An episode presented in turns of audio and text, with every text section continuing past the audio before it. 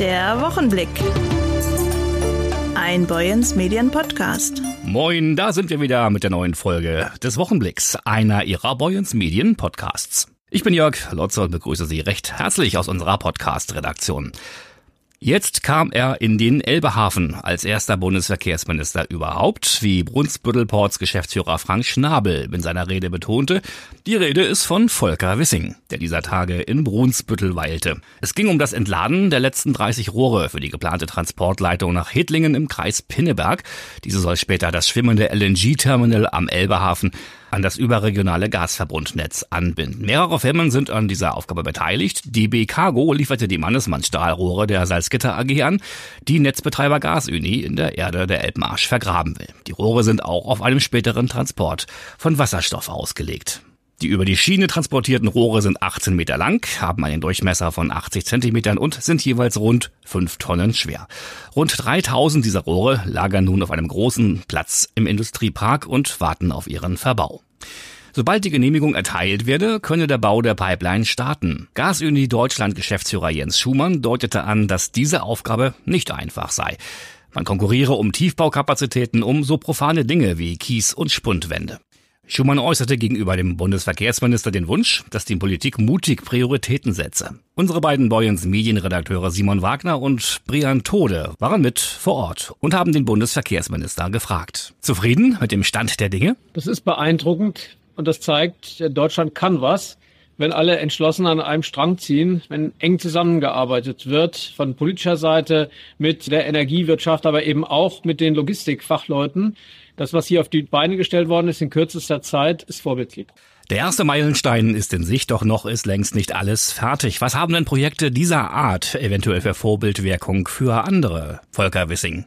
Wir müssen unsere Infrastrukturen anpassen. Wir müssen diverser werden und müssen uns breiter aufstellen. Und dafür müssen wir die Dinge, die wir brauchen, schnell umsetzen. Wir brauchen Planungsbeschleunigung in vielen Bereichen. Auch bei der Schiene, bei Radwegen, bei Straßen, Autobahnen. Die Dinge, die wir als Gesellschaft als notwendig erkannt haben, dürfen wir nicht langsam, sondern wir müssen sie schnell umsetzen. Wir sagen in Deutschland Geschwindigkeit. Ein guter Schlagbegriff. Deutschland Tempo, Deutschland Geschwindigkeit. Müsste man die dann nicht für alle Projekte fordern? Ist noch viel zu tun. Schienenstrecken elektrifizieren, auch die Bahn ausbauen. Wir brauchen auch Verkehrswege wie Autobahnen, Straßen, die angepasst werden müssen. Die Welt verändert sich. Wir leben im Zeitpunkt einer Zeitenwende und gerade Infrastruktur darf da nicht in einer Starre verfallen, sondern sie muss sich anpassen. Und dafür brauchen wir eine klare Verständigung, was wir bauen wollen und wenn wir die haben, dann muss es so schnell wie möglich gehen. Deswegen fordere ich die Deutschlandgeschwindigkeit für alle Infrastrukturvorhaben,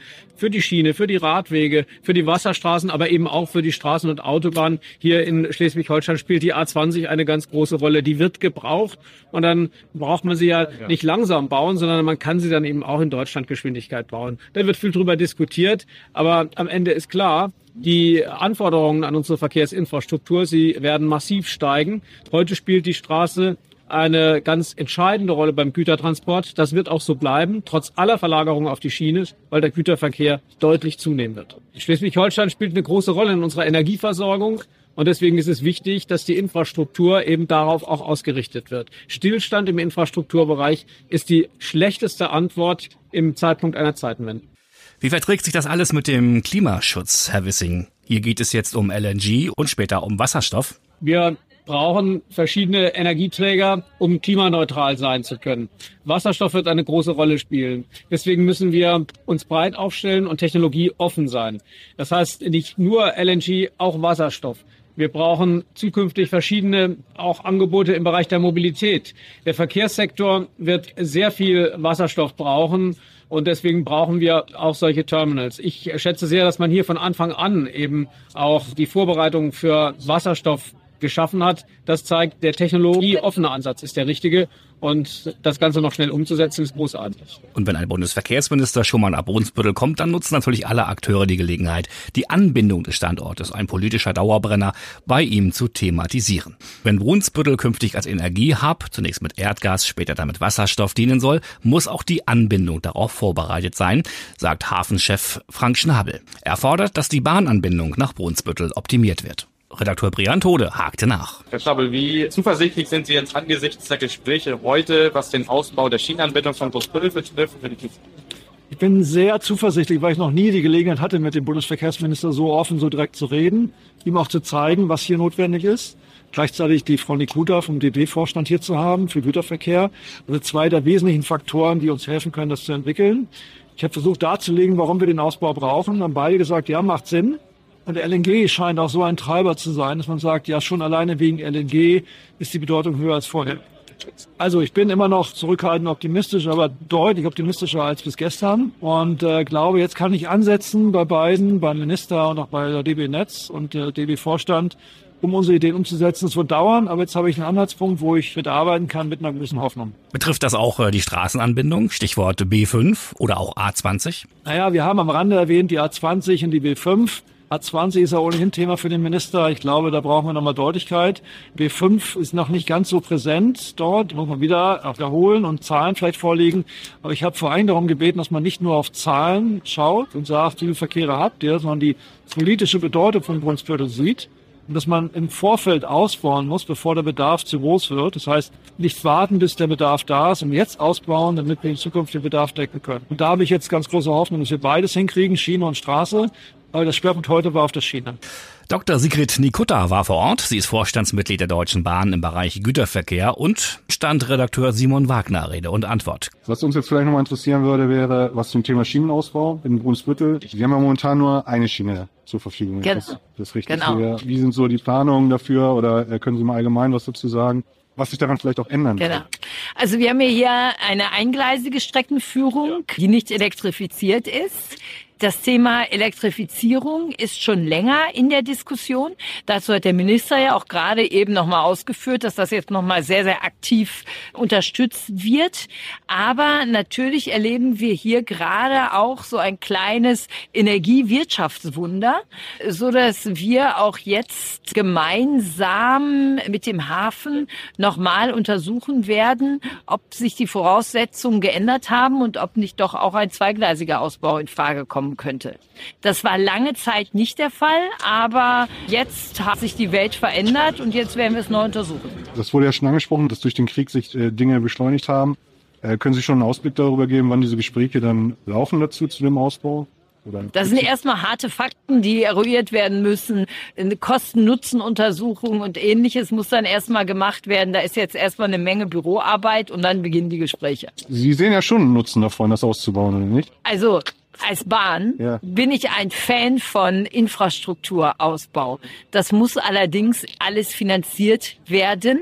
Und es ist das Ministerium, was in einer Gesamtpriorität festlegt, was soll wann erfolgen. Was würden Sie sich denn wünschen? Welcher Zeitraum? Was wäre für Sie das Optimum? Mein Maßstab ist eigentlich da, wo wir natürlich die größten Mengen an Güterverkehr transportieren wollen, dort möglichst schnell auszubauen. So, und das ist immer ein Verhältnisthema. Ne? Welcher Standort hat eigentlich den höchsten Transportbedarf? Und das ist der Maßstab, der im Ministerium angelegt wird. Und dort wird es dann priorisiert und die Mittel entsprechend allokiert. Und welchen Standort würden Sie priorisieren oder wo Sie sagen, da ist eigentlich der größte Bedarf für den Ausbau? Ich bin, da, ich bin da tatsächlich emotionslos. Ich bin äh, ein Fan davon, da wo der größte Transportnutzen entsteht oder entstehen wird, auch in der Perspektive. Nicht nur auf das Heute gucken, sondern auch in die langfristige Zukunft. Dorthin, dort auszubauen. Und mit welchen Standorten konkurriert Brunsbüttel? Ungefähr mit jedem Industriegebiet, jedem großen Industriegebiet in Deutschland, ne, weil alle werden mit betrachtet. Und ich freue mich sehr, dass der Trend, mehr Güter auf die Schiene zu verlagern, dass der wirklich angekommen ist. In allen großen Industrieunternehmen, in vielen Häfen, in vielen Industriegebieten. Denn ein guter Schienenanschluss, die Möglichkeit, auf der Schiene zu transportieren, wird zunehmend zum Wettbewerbsvorteil. Und da sind wir hier mit einem Gleis schon mal ganz gut bedient. Natürlich könnte es mehr sein. Schleswig-Holsteins Energieminister Tobias Goldschmidt hob die Bedeutung Brunsbüttels als Standort für eine Energiewende hervor und da fragte Simon Wagner nach, wie ist es denn mit dem Ausbau der Verkehrsanbindungen im Land? Sie haben ja gerade davon gesprochen, Deutschlandgeschwindigkeit, Schleswig-Holstein-Geschwindigkeit.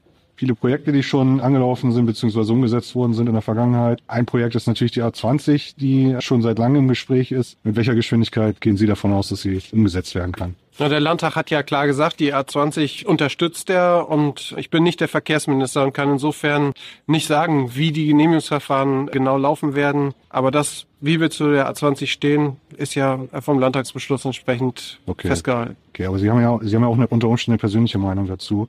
Also im Vergleich zu den Projekten, die jetzt hier laufen, LNG und so weiter. Wie bewerten Sie das? Vielleicht nicht mal als Minister unbedingt, sondern als Politiker im Allgemeinen.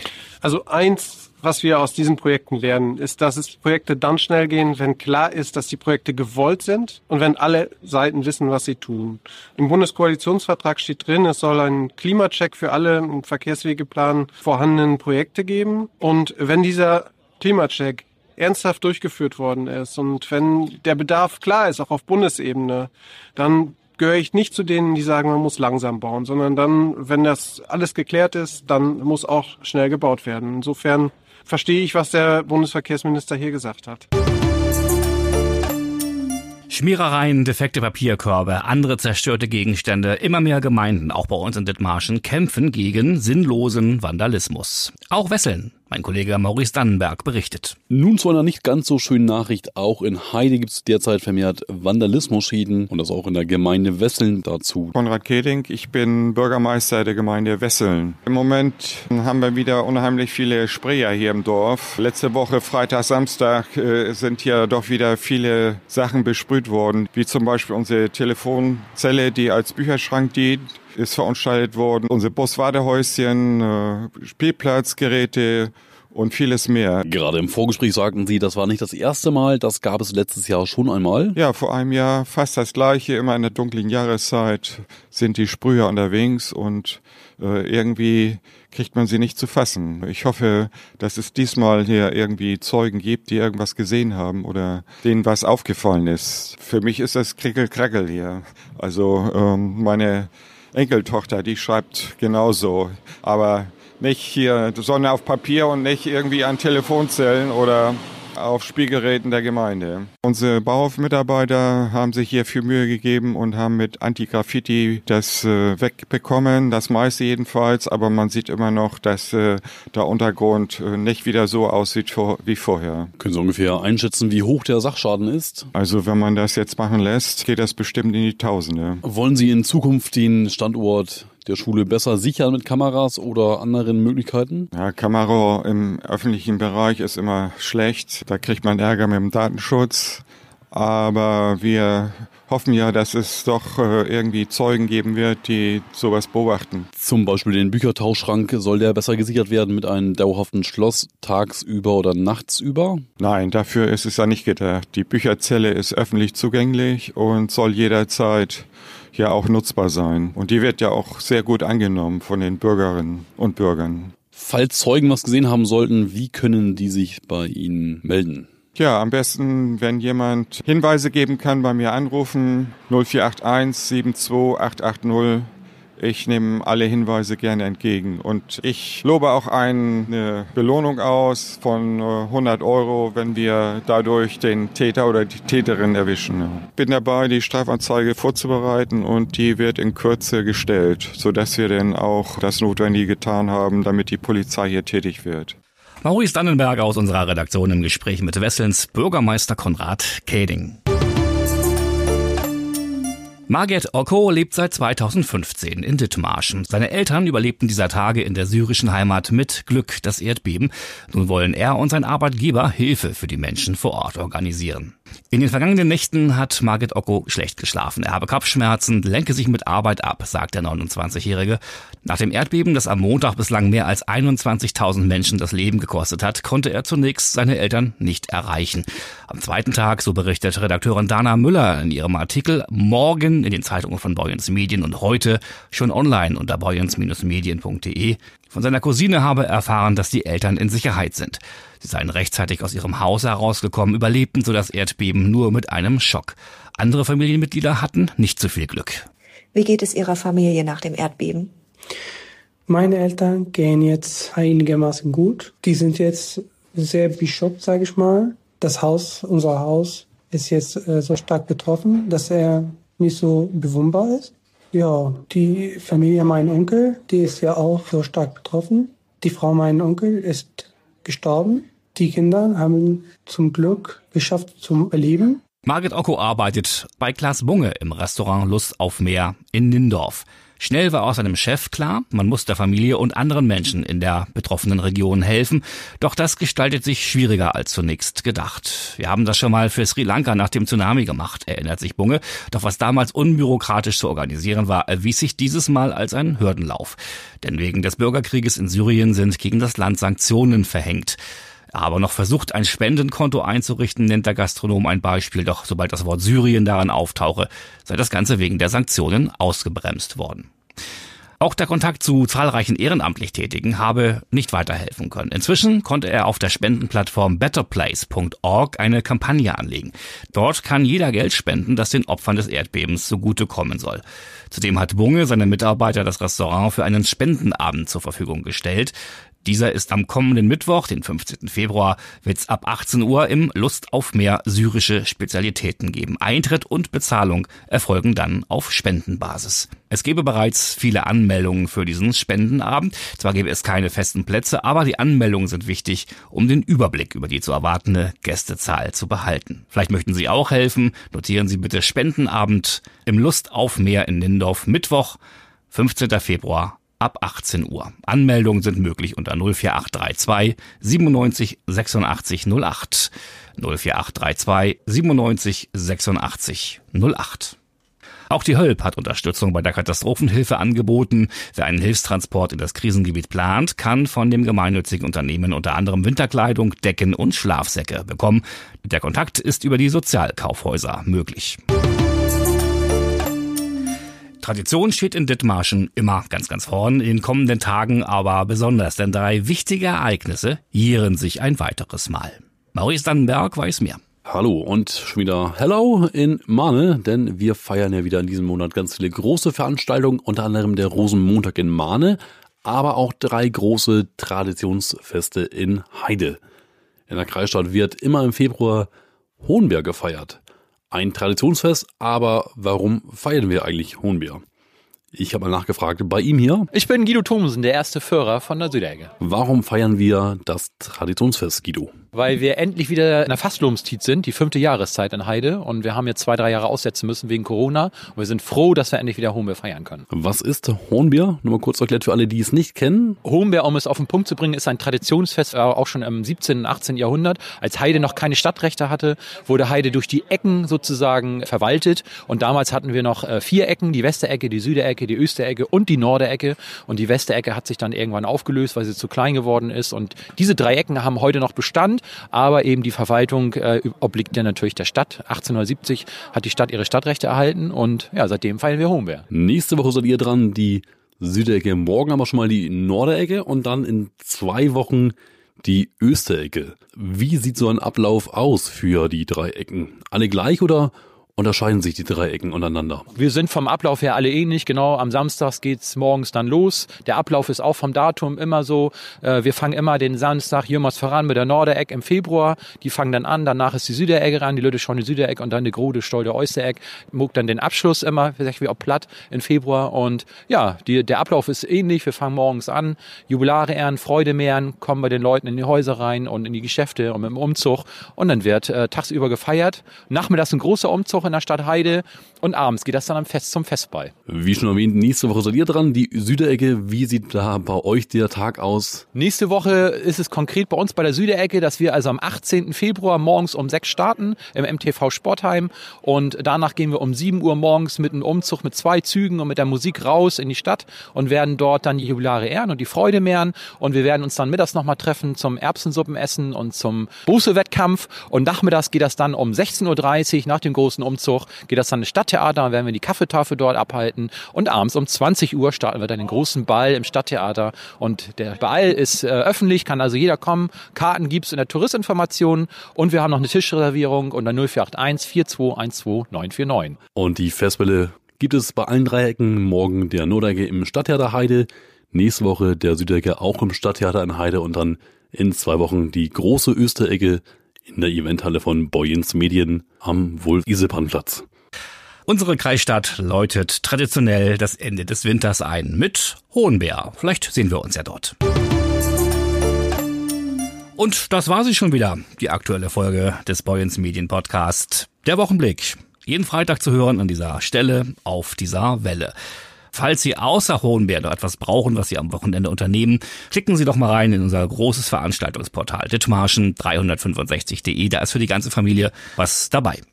Die Redaktion hatten heute Dana Müller, Simon Wagner, Brian Tode, Bjarne Ehlers, Maurice Dannenberg und meine Wenigkeit. Ich höre auf den Namen Jörg Lotze und wünsche Ihnen jetzt ein tolles Wochenende, egal was Sie machen. Bis nächsten Freitag dann und bleiben oder werden Sie gesund. Tschüss. Der Wochenblick. Ein Boyens Medien Podcast.